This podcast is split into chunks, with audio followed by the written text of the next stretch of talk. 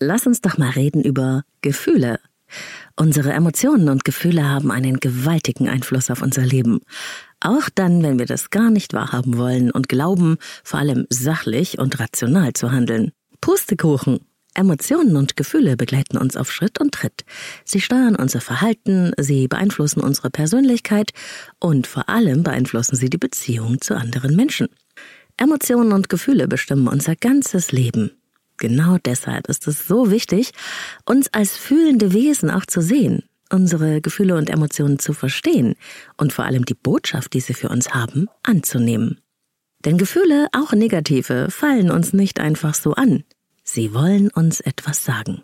Negative Gefühle sind wie ungebetene Gäste, sagt der Psychologe Leon Winscheid. Wenn du ihnen nicht irgendwann die Tür aufmachst, hören sie einfach nicht auf zu klopfen. Wenn du sie aber reinlässt, dann gehen sie auch mal wieder. Besser kann man es gar nicht auf den Punkt bringen. Also, dann lass uns doch in dieser Episode die Tür zur Welt der Gefühle mal richtig weit aufmachen.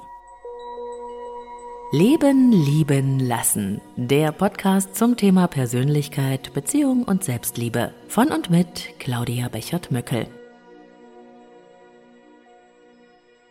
Hallo und herzlich willkommen bei einer neuen Ausgabe von Leben, lieben, lassen deinem Podcast rund um Persönlichkeitsentwicklung, Beziehung und Selbstliebe. Ich bin Claudia, Persönlichkeits- und Beziehungscoach und ich möchte dich heute mitnehmen in die Welt der Emotionen und Gefühle. Warum es so wichtig ist, mit sich selbst und seinen Empfindungen in Kontakt zu kommen.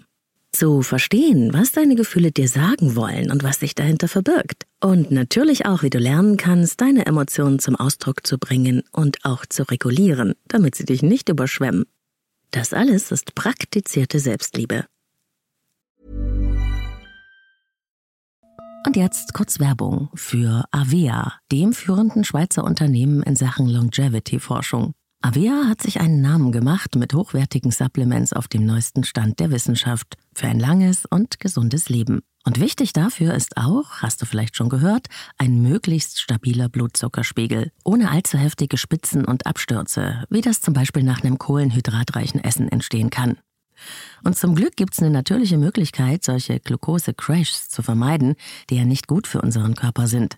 Von Avea gibt's den Stabilizer mit einer revolutionären blutzuckerstabilisierenden Formel. Im Stabilizer sind drei natürliche Inhaltsstoffe und die blockieren ca. 40 Prozent der Kohlenhydrate beim Essen. Das bringt deinen Blutzuckerspiegel in Balance, wenn du mal was richtig Kohlenhydratreiches isst, wie zum Beispiel einen Geburtstagskuchen. Eine Kapsel vor dem Essen, wenn es zu üppig wird, und die Zuckercrashs bleiben aus, und zwar auf die natürliche Weise dank weißem Maulbeerblatt und Berberin, die im Stabilizer drinstecken. Und das Gute dabei, bleibt unser Blutzuckerspiegel stabil, fühlen wir uns nicht nur besser, es erhöht sich auch das Sättigungsgefühl und die Heißhungerflashs bleiben aus. Hast du auch Lust, den Stabilizer von Avea oder die anderen Longevity-Produkte selbst mal zu testen? Mit dem Code LLL bekommst du 15% auf deine erste Bestellung und du kannst risikofrei testen, denn Avea bietet eine 90-Tage-Geld-Zurück-Garantie. Link und Rabattcode findest du in den Shownotes dieser Episode. Stell dir doch mal Folgendes vor. Es klingelt an deiner Tür. Als du die Tür aufmachst, steht jemand vor dir, der so richtig gut drauf ist und dich anstrahlt. Ihr habt einen kurzen Plausch und du fühlst dich gut. Am nächsten Tag taucht dieser jemand wieder auf. Du lädst ihn auf eine Tasse Kaffee ein, ihr verbringt eine super Zeit und lacht viel zusammen. Du freust dich jedes Mal, wenn er kommt. Eines schönen Tages steht jemand anders vor der Tür. Eine Person, die schlecht drauf ist, irgendwie spürbar negativ. Diese Person will gerne rein, aber du willst das nicht. Sie ist nicht willkommen. Du schließt die Tür und bist irritiert. Am besten du vergisst ganz schnell den unangenehmen Besuch. Nach einer Weile klingelt es wieder an der Tür und du hoffst natürlich, den ersten freundlichen Besucher zu sehen, mit dem du so viel Freude hattest. Aber nein, da steht sie wieder, die grimmige Person. Diesmal bist du sauer und sagst ihr, dass sie weggehen soll. Sie ist nicht willkommen. Doch sie klingelt immer mal wieder und gibt nicht auf. Obwohl du ihr nie eine Chance eingeräumt hast, dass ihr euch kennenlernt, nimmt sie immer mehr Raum in dir ein. Manchmal hast du richtig Angst, wenn es klingelt. Du schreckst zusammen und richtest alles auf Vorsicht aus. Vielleicht richtest du sogar Kameras auf die Eingangstür aus oder verschanzt dich zu Hause. Du überlegst sogar, die Polizei anzurufen? Es geht dir gar nicht mehr gut. Diese Geschichte ist inspiriert vom Psychologen Hugo Alberts und sie zeigt auf bildhafte Weise, wie wir mit negativen Gefühlen umgehen. Wir wollen sie nicht haben, wir sperren sie aus, wir wehren sie ab, wir ersinnen tausend Strategien, um sie nicht zu haben. Doch das hilft gar nichts, sondern es macht alles noch viel schlimmer. Denn die Anstrengung, die negativen Gefühlsbesuche abzuwehren oder zu vergessen, sorgt dafür, dass wir nur noch mehr mit Kampf und Abwehr beschäftigt sind und dass es uns dann schlecht geht. Gehen davon die ungewollten Gefühle weg? Nein, sie nerven nur noch mehr, denn sie wollen eins, gesehen und gehört werden. Wie wär's also, die Tür mal aufzumachen und den ungebetenen Gast mal reinzulassen? Mal zu hören, was er so zu sagen hat? Vielleicht kommt dabei ja etwas vollkommen Überraschendes zutage und deine Angst löst sich in Luft auf? Stell dir mal vor, wie entspannt du wärst, wenn der Gast wieder von dannen zieht, nachdem du ihn angehört hast. Keine Angst hättest du mehr vor dem ewigen Klopfen, keine Abwehrmaßnahmen wären nötig, kein ständig besorgtes Kopfkino im Ausnahmezustand. Der Umgang mit Emotionen und Gefühlen ist wie vieles in unserem Leben überwiegend erlernt auch wenn es dazu noch eine genetische Komponente gibt. Die Bezugspersonen unserer Kindheit und auch die Gesellschaft sind es, die uns beibringen und vorleben, wie wir mit unserer angeborenen Emotionalität umgehen können, wie wir zum Beispiel Gefühle regulieren und herausfinden, was diese Gefühle eigentlich bedeuten. Was aber, wenn diese Bezugspersonen, von denen wir den Umgang mit den Gefühlen eigentlich lernen sollten, selbst ganz weit von sich und ihren Emotionen entfernt sind? Wenn zum Beispiel Krieg, Vertreibung, Gefangenschaft, Vergewaltigung oder die entindividualisierte Erziehung des Dritten Reiches über Generationen hinweg zu einer Entfremdung von den eigenen Gefühlen geführt haben? Aus der Forschung weiß man heute, wie die unverarbeiteten Traumatisierungen, zum Beispiel der letzten beiden Weltkriege, über Generationen hinweg zu Verdrängung und Abspaltung von belastenden Emotionen geführt haben. Und auch, welche Auswirkungen das auf die Erziehung der eigenen Kinder hatte und auch auf die Beziehung zu ihnen. Ich habe schon in einer der vergangenen Episoden erwähnt, dass die Autorin Sabine Bode hier Pionierarbeit geleistet hat und ich ihre Bücher über die Kriegskinder- und Kriegsenkelgeneration nur empfehlen kann. Diesen Kontext zu verstehen kann nämlich helfen, die eigenen Eltern und deren Geschichte und damit auch die eigene in einem anderen Licht zu sehen.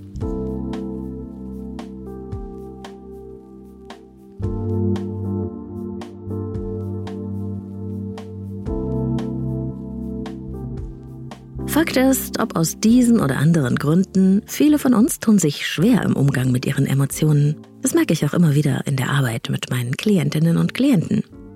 Die einen haben schon als Kind gelernt, bei schwierigen Erfahrungen Gefühle von Angst und Hilflosigkeit zu unterdrücken.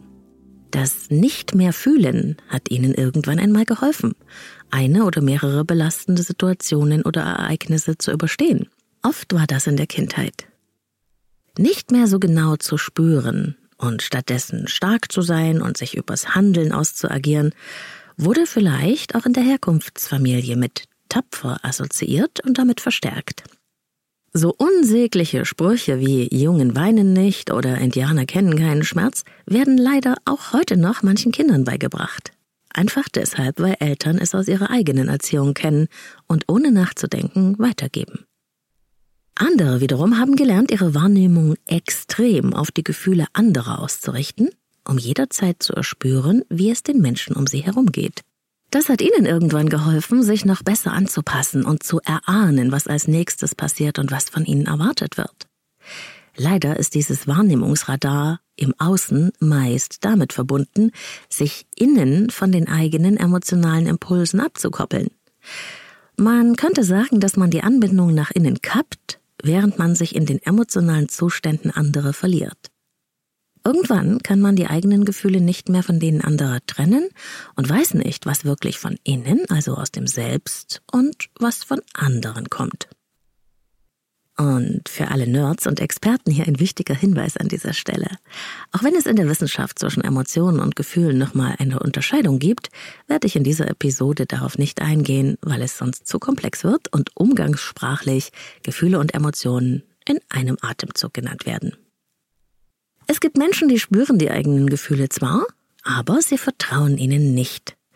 Sie haben einfach keine Sicherheit, ob es richtig ist, so zu fühlen, wie sie fühlen. Ich sollte diese Gefühle nicht haben, es ist nicht richtig. Wahrscheinlich irre ich mich. Das höre ich gar nicht so selten. Dieses den eigenen Empfindungen nicht vertrauen zu können, hat oft seinen Ursprung darin, dass einem als Kind die Gefühle einfach weggeredet oder als schlecht gebrandmarkt wurden. Das ist doch kein Grund zu heulen oder was hast du denn? Es ist doch gar nichts. Oder noch schlimmer, und es macht mich wirklich heute noch fuchsig, das bildest du dir alles nur ein. Und vielleicht kennst du das ja auch. Auf diese Weise hast du vielleicht nicht gelernt, deinen Gefühlen zu vertrauen. Vielleicht schämst du dich ja sogar dafür und denkst, sie wären falsch. Manche meiner Klienten und Klientinnen haben sich darauf verlegt, jedes ihrer Gefühle zu rationalisieren. Nicht selten sind das Männer. Wenn ich frage, wie geht es dir dabei? Welche Gefühle und Empfindungen begleiten dich in dieser Situation? Dann kommt als Antwort, man darf das auch nicht überbewerten. Ich denke, es ist einfach so, dass wir einen ungünstigen Moment erwischt haben. Wenn man das mal sachlich betrachtet, haben wir eigentlich kein Problem. Wir müssen uns nur ein wenig zusammenreißen. Merkst du was? Kein Wort über Gefühle. Dafür sehr viel Abstand und gedankliche Konstruktion. Man müsste. Wer ist eigentlich dieser Mann? Das frage ich mich immer. Ich kenne ihn nämlich nicht. Gefühle zu versachlichen und ins abstrakte Denken hinüberzuwechseln, hat einem meiner Klienten, nennen wir ihn Daniel, dabei geholfen, die entsetzlichen, gewalttätigen Streits, die es in seiner Kindheit zwischen seinen Eltern gab, irgendwie zu überstehen. Daniel hatte damals unerträgliche Angst, wenn die Eltern stritten. In einer Visualisierungsübung sieht er sich in seinem dunklen Zimmer mit der Decke über dem Kopf vor Angst erstarrt. Er ist sechs Jahre alt in dieser Vorstellung seine Rettung war damals, sich gedankliche Erklärungen zu basteln für das, was gerade geschieht und das ihn vollkommen überforderte. Und dieses Versachlichen in seiner eigenen Innenwelt gab ihm Halt und Sicherheit. Für den kleinen Daniel war das eine Rettungsstrategie. Heute hat das Rationalisieren der Gefühle, das er aus Versehen immer noch macht, für Daniel den Nachteil, dass seine Partnerin riesige Dramen aufführen muss, um irgendwie von ihm wahrgenommen zu werden. Erst wenn sie richtig heftig wird mit ihren Emotionen, versteht er den Ernst der Lage. Vorher macht sich Daniel lange Erklärungen zurecht in seinem Kopf. Wahrscheinlich geht es Sina nicht gut. Hm, sie hat bestimmt Stress in der Arbeit, ihre Tage oder einfach nur einen schlechten Moment. Er rationalisiert sich die Situation schön, damit er nicht handeln muss. Gefühle zu betäuben und sich abzulenken mit Drogen, mit Alkohol, mit Sex, mit ständigem Busy sein und durchs Leben jagen, das alles gehört auch zu den Strategien, um bloß nicht fühlen zu müssen. Wenn ich lauter und schneller bin als meine ungebetenen Gefühlsgäste, dann kann ich deren Klopfen ja nicht hören. Das ist so ungefähr die Devise. Das Rennen und Jagen erzeugt dazu in der Außenwelt dann noch das Gefühl, erfolgreich zu sein. Aber wehe, dieser Mensch hält auch nur einen Moment inne, wenn es stille in ihm wird, dann kommen sie, die alten Gefühlsgespenster. Das waren nur ein paar Beispiele für Schwierigkeiten im Umgang mit den eigenen Gefühlen. Es gibt viele, viele andere mehr. Wenn du dich in dem einen oder anderen Beispiel wiedererkannt hast, bitte keine Panik. Du hast nichts falsch gemacht. Im Gegenteil. Die Art des Umgangs mit deinen Gefühlen, die dir heute manchmal das Leben schwer macht oder Probleme bereitet, ist früher mal, wie schon gesagt, eine Rettungsstrategie gewesen. Wie gut, dass du sie entdeckt hast, um schwierige, überfordernde oder belastende Situationen so gut als möglich zu überstehen. Und die gute Nachricht? Du kannst lernen, mit deinen Gefühlen umzugehen und auch sie zu spüren. Es ist dafür nie zu spät. Ein paar Selbsthilfestrategien dazu werde ich dir im Laufe dieser Episode an die Hand geben und damit kannst du dann immer wieder üben so als würdest du eine neue Sportart lernen, eine Sprache oder ein Instrument. Übung macht den Meister, das gilt auch hier.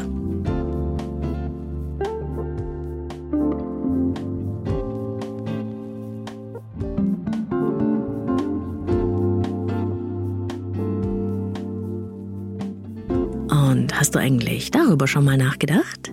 Deine missglückte Gefühlsumgangserfahrung, die hat auch bestimmte Stärken in dir gefördert.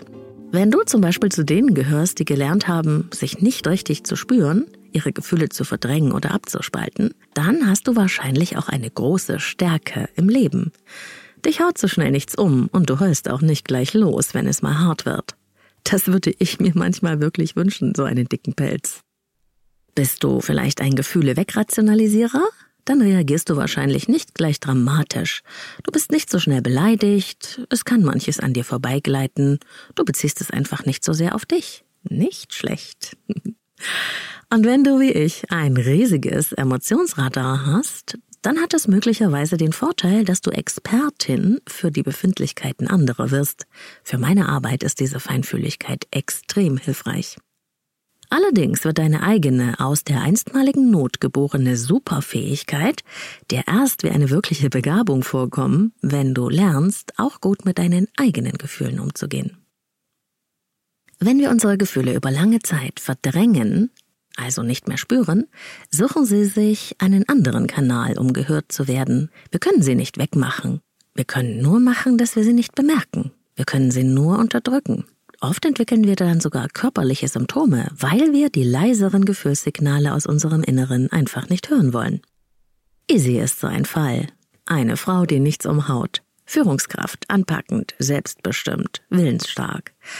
Easy spürt sich kaum. Deswegen ist sie auch in schmerzhaftesten Situationen pragmatisch und schaut nach vorn. Trennung? Dreck abputzen, weitermachen. Schmerzen im Rücken, Augen zu und durch. Easy arbeitete wie eine Besessene. Mit Mitte 40 kam plötzlich eine Depression. Easy musste in eine Klinik. Dort hat sie gelernt, ihren Gefühlen Namen zu geben und Kontakt zu sich selbst aufzunehmen. Sie fing an, sich zu spüren, ihre Gefühlswelt zu erkunden. Es kam ihr ganz neu vor und auch ein bisschen wie eine Schwäche. Dieser Gefühlskram hieß es früher bei ihr in der Familie, sei doch vollkommen unnötig. In Isis früherem Zuhause wurde nie über Emotionen gesprochen. Isis Eltern kümmerten sich um ihre Kinder, klar, aber herzlich waren sie nicht. Isi hat das einfach so übernommen. Sie ist später genauso mit sich selbst umgegangen. Wie emotional wir auf Ereignisse reagieren und ob mit Angst oder Wut, ist, wie gesagt, zum einen Teil genetisch determiniert, zum anderen hat es mit den emotionalen Mustern unserer Herkunftsfamilie zu tun. Wenn du auch in einer Familie aufgewachsen bist, in der Emotionen kaum eine Rolle gespielt haben, dann kann es sein, dass du selbst im Umgang mit Emotionen dich irgendwie unbewaffnet fühlst oder dich sogar für deine Gefühle schämst, weil du sie nicht für passend hältst oder als albern abtust. Gefühle aber sind normal. Sie kommen und sie gehen. Sie gehören zu unserem Menschsein dazu. Gefühle haben eine Botschaft für dich. Sie wollen dir etwas sagen und du lernst besser mit ihnen umzugehen, wenn du dir ihrer genau bewusst wirst. Manchmal ist es noch schlimmer, nicht zu wissen, was man fühlt, als gar nichts zu fühlen. Es herrscht dann Chaos in uns. Ich möchte dich zu einer kleinen Übung einladen. Nimm dir doch mal einen Moment Zeit und schließe deine Augen, wenn das möglich ist. Spüre in deinen Körper hinein. Wie fühlt es sich jetzt in diesem Moment an, in diesem Körper zu sein? Was spürst du? Gibt es da vielleicht eine Unruhe? Ist irgendwo etwas eng oder zieht sich zusammen? Oder ist es lebendig, leicht, frei in dir?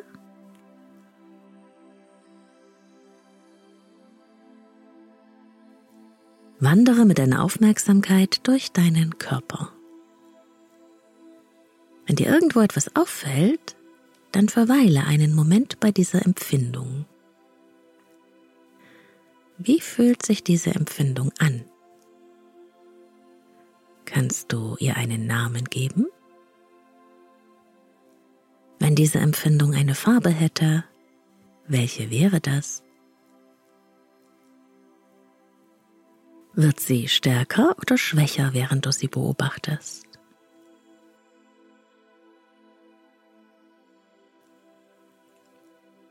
Vielleicht fühlst du auch gar nichts. Dann ist das auch okay. Frage dich dann einfach, wie ist es denn gerade mit diesem Nichts zu sein? Spüre in dich hinein. Wenn du das öfter machst, wirst du bald schon in Kontakt mit deinen Empfindungen kommen.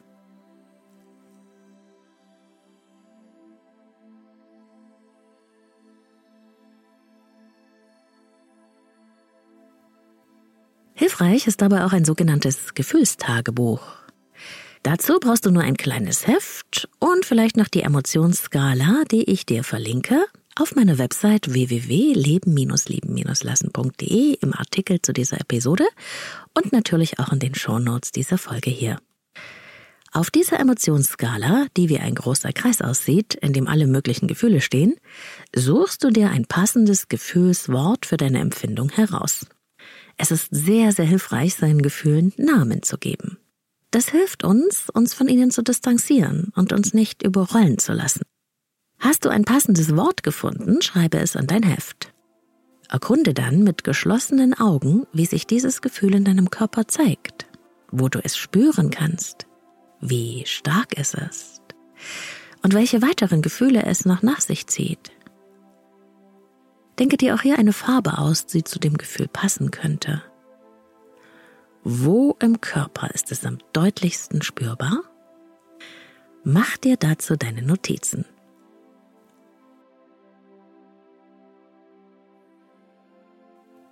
Und wenn du dich jetzt fragst, warum soll ich diesen ganzen Kram machen? Warum soll ich mit meinen Gefühlen in Kontakt kommen?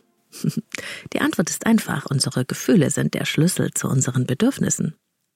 Im zweiten Schritt, wenn du zum Beispiel deine Wut spüren konntest und sie vielleicht wie ein roter Feuerball in deiner Kehle sitzt, oder wenn du eine Enttäuschung wie eine ätzende Säure in der Magengegend spürst, geht es darum, die Botschaft der Gefühle zu entschlüsseln. Frage dich, was, das mir wichtig ist, kann im Moment nicht gelebt werden? Welches Bedürfnis verbirgt sich hinter diesem Gefühl? Wenn du wütend bist, ist das wahrscheinlich ein Hinweis auf die Verletzung deiner persönlichen Grenzen. Denn Wut ist ein Gefühl deiner Autonomie. Die Wut ist nicht schlecht, sie will dir sagen, dass es Zeit ist, deine Grenzen zu schützen. Und das muss nicht durch Übergriffe deinerseits, also als toxische Aggression erfolgen. Die Wut an sich ist noch keine Aggression, sie ist nur der Hinweis, dass etwas nicht stimmt. Wenn du sie spürst, ist es deine Aufgabe, dich zu fragen, was will die Wut mir sagen? Was brauche ich? Was verbirgt sich hinter dieser Wut, das gelebt werden will und mir wichtig ist? Wie kann ich mir etwas davon geben oder wie kann ich jemand anderen darum bitten? Du bist enttäuscht? Vielleicht fehlt dir Verlässlichkeit? Ist es das Bedürfnis, das sich hinter deiner Enttäuschung verbirgt? Was kannst du jetzt und hier tun, um für mehr Verlässlichkeit zu sorgen oder jemand darum zu bitten? Du bist traurig. Was brauchst du? Welches Bedürfnis fehlt und kann nicht gelebt werden? Welches Bedürfnis liegt hinter dieser Traurigkeit? Trost vielleicht oder eine Umarmung? Verständnis? Was kannst du tun, um jetzt und hier etwas für deine Bedürfnisse zu tun? Gefühle sind Botschafter. Sie haben eine Nachricht für uns. Wir sollten sie anhören. Denn wenn sie ihre Nachricht überbracht haben, dann gehen sie auch mal wieder. Das Schöne ist an Gefühlen, sie sind flüchtig. Wenn wir sie da sein lassen, dann gehen sie über uns hinweg wie eine Welle. Sie kommen und sie gehen. Nur wenn wir sie weghaben wollen oder sie bekämpfen, dann bleiben sie in uns stecken und nerven ewig. Man kann es sich auch so vorstellen, als wären Gefühle wie das Wetter. Das Wetter ändert sich und es zieht vorbei. Der Himmel dahinter bleibt aber immer der gleiche. Du bist der Himmel. Deine Gefühle sind das Wetter.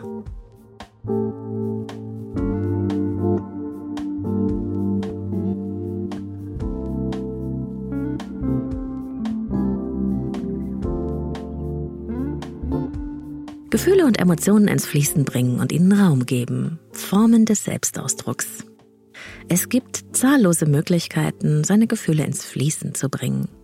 Du kannst Tagebuch schreiben oder das Gefühlstagebuch für deinen Selbstausdruck verwenden, das ich dir anhänge. Kreativität aller Art lässt deine Emotionen fließen. Gespräche mit vertrauten Menschen sind auch ein ganz wunderbarer Weg, seine Gefühle einzuladen, sie zu spüren und dann wieder gehen lassen zu können. Wenn es dir vor Freunden oder der Familie zu peinlich ist, über deine Gefühle zu sprechen, versuch es doch einmal mit meiner Reinigungsmeditation. Das ist eine geführte Meditation, die dir hilft, belastende Gefühle ins Fließen zu bringen und alles abzugeben, was zu viel in dir ist oder nicht zu dir gehört. Es kann dir helfen, dich leichter zu fühlen, wenn du von deinen Emotionen überschwemmt wirst oder dich sehr belastet fühlst. Ich werde die Reinigungsmeditation als Bonus-Episode zeitgleich mit dieser Folge hier veröffentlichen. Du kannst sie dir dann downloaden und hast sie jederzeit parat Oder du kannst einfach immer wieder zur entsprechenden Podcast-Episode zurückkommen und die Meditation anhören.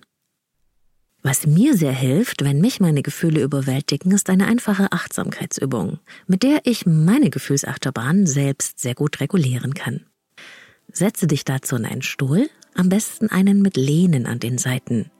Wenn er keine Lehnen hat, legst du deine Hände auf die Oberschenkel. Stell dir jetzt einmal vor, wie alles, was dunkel und schwer in dir ist, alles, was zu viel in dir ist oder nicht zu dir gehört, ins Fließen kommt und zu deinen Händen und Füßen hinströmt. Stell dir vor, wie alle diese Energien, die dich belasten, die Sorgen, die Gefühle, die Ängste zu deinen Händen und Füßen hinströmen und dich über deine offenen Handflächen und deine Fußsohlen verlassen. Alles, was dich belastet, was dunkel und schwer ist, was zu viel in dir ist oder nicht zu dir gehört, kannst du nun über deine Fußsohlen, auf dem Boden oder über deine Handinnenflächen abgeben. Lass alles aus dir herausströmen. Vielleicht spürst du auch die Bewegung des Strömens in dir und nimmst wahr, wie das Dunkle und Schwere in Bewegung kommt und wie du es nach und nach abgeben kannst. Und vielleicht spürst du dabei auch schon, wie es viel leichter und freier in dir wird, weil all das Schwere und Belastende dich nun verlassen darf. Mir selbst hilft es, wenn ich mir eine Farbe für die strömenden Gefühle vorstelle, die mich über meine offenen Handflächen und meine Fußflächen am Boden verlassen. Nach drei bis vier Minuten fühle ich mich dann meistens schon sehr viel besser Probiere die strömende Achtsamkeitsübung aus. Du wirst sehen, es wirkt.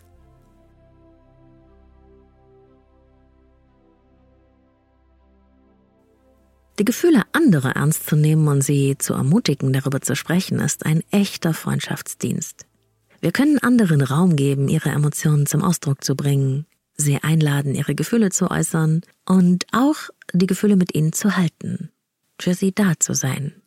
Besonders gilt es für unsere Kinder. Eigentlich gehört der Umgang mit den eigenen Emotionen zur Grundausstattung des Menschen und es müsste meiner Meinung nach Schulstoff sein. In einigen Schulen wird diese lebensvorbereitende Art des Umgangs mit sich selbst auch gelehrt, aber es braucht noch viel, viel mehr. Auf jeden Fall ist schon viel gewonnen, wenn wir die Gefühle anderer nicht bagatellisieren. Wenn deine Freundin Tränen überströmt bei dir anruft und dir sagt, dass ihr Freund sie sitzen lassen hat, dann hilft es ihr nicht, wenn du sagst, dass er eh nicht zu ihr passte und ein Arschloch war. Jetzt fühlt sie sich nicht nur nicht verstanden, jetzt hat sie auch nicht die richtigen Gefühle und schämt sich vielleicht noch dafür. Wenn dein Kind hinfällt und sich das Knie blutig haut und lauthals weint, dann wäre, das tut weh, ich weiß. Komm her, wir machen ein Pflaster drauf und dann wird es sich bald schon besser anfühlen. Eine angemessene Reaktion. So kann sich das Kind verstanden fühlen und seine Emotionen dürfen da sein und auch wieder gehen. Ganz anders, als wenn du sagst, na komm, das ist doch nichts, da muss man nicht heulen. Man kann das Leid eines anderen Menschen nicht von außen bemessen. Das Empfinden eines Leids ist so groß, wie es sich in uns anfühlt. Nicht so, wie jemand glaubt, dass es sich anfühlen sollte. Wenn du wirklich jemanden trösten willst, dann ist es hilfreich, die momentanen Gefühle dieses Menschen anzuerkennen, anstatt sie ihm ausreden zu wollen. Das muss sehr schwer für dich sein. Du bist nicht allein. Ich bin da. Oder möchtest du mir mehr darüber erzählen? Das gibt Menschen die Möglichkeit, ihre momentane emotionale Überforderung zu akzeptieren, anstatt sich abgelehnt oder bewertet zu fühlen. Jemanden zu trösten oder für einen Menschen da zu sein, der leidet, bedeutet, an seiner Seite zu sein, den Raum zu halten, ihn emotional zu stützen, wenn es nötig ist, und diesem Menschen das Gefühl zu geben, es ist okay, dass du gerade so fühlst. Denn alle Menschen, das glaube ich ganz fest, wünschen sich eins von Herzen, verstanden zu werden, so wie sie sind. Besonders dann, wenn sie sich schwach und verletzlich fühlen. Gefühle bleiben nicht ewig, sie gehen wieder, wenn wir ihnen erlauben, da zu sein. Denn sie gehören zu unserem Leben mit all ihren Facetten, die guten und auch die weniger schönen. Erst das macht uns zu authentischen Menschen, die die Fähigkeit haben, sich in andere hineinzuversetzen und für sie da zu sein. Wenn du merkst, dass du allein mit den hier beschriebenen Selbsthilfemethoden oder den Büchern, die du liest, den Podcasts, die du hörst, aus einer emotional belastenden Situation dauerhaft nicht rauskommst, dann lass dir bitte von Therapeuten helfen.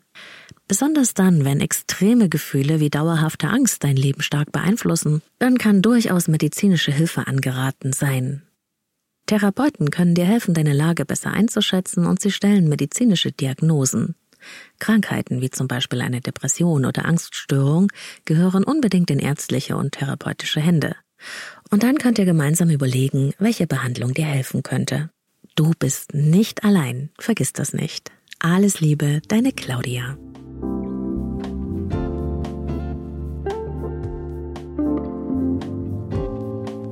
So, ihr Lieben, das war Folge 116 des Leben lieben lassen Podcast. Danke auch an dich fürs Dabeisein. Vielleicht hast du ja Lust bekommen, deine ungebetenen Gefühlsgäste auch mal einzuladen. Wie auch immer, ich hoffe, du konntest etwas für dich mitnehmen aus dieser Episode. Und wenn es dir gefallen hat, dann vergiss nicht, den Podcast zu abonnieren in deiner App, wenn du das nicht schon getan hast. Über deine 5-Sterne-Bewertung auf Apple Podcasts und Spotify freue ich mich natürlich auch.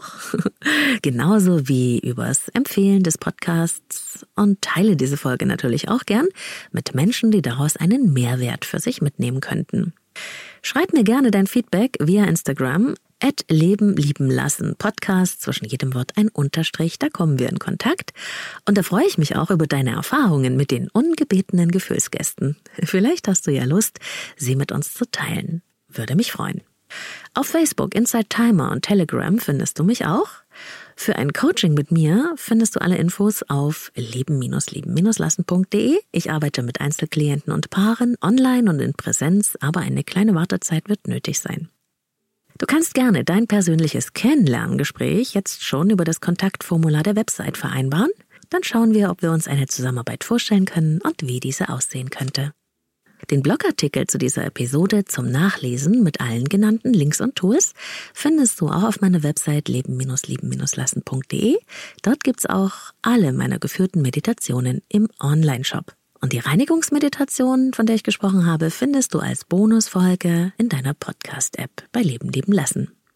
Nächste Woche gibt's wieder eine Folge mit euren Hörerfragen. Wenn du auch mal Gast sein willst in der Leben leben lassen Sprechstunde, dann schick mir gerne deine Sprachnachricht. Du findest den Link in die Sprechstunde, wo du völlig anonym deine Nachricht senden kannst, in den Shownotes dieser Episode hier und ich freue mich von dir zu hören. Wenn du Leben lieben lassen mit einer Spende unterstützen möchtest, dann folge dem Link zu Steady, der Unterstützerplattform für Kreative, denn da ist Leben lieben lassen auch. Es wird demnächst nicht nur sonntags eine Episode geben, sondern ab und zu zwischendurch immer mal wieder etwas Bonus-Content. Ich hoffe, du freust dich drauf, so wie ich. Bis bald, hab eine gute Zeit, wir hören uns.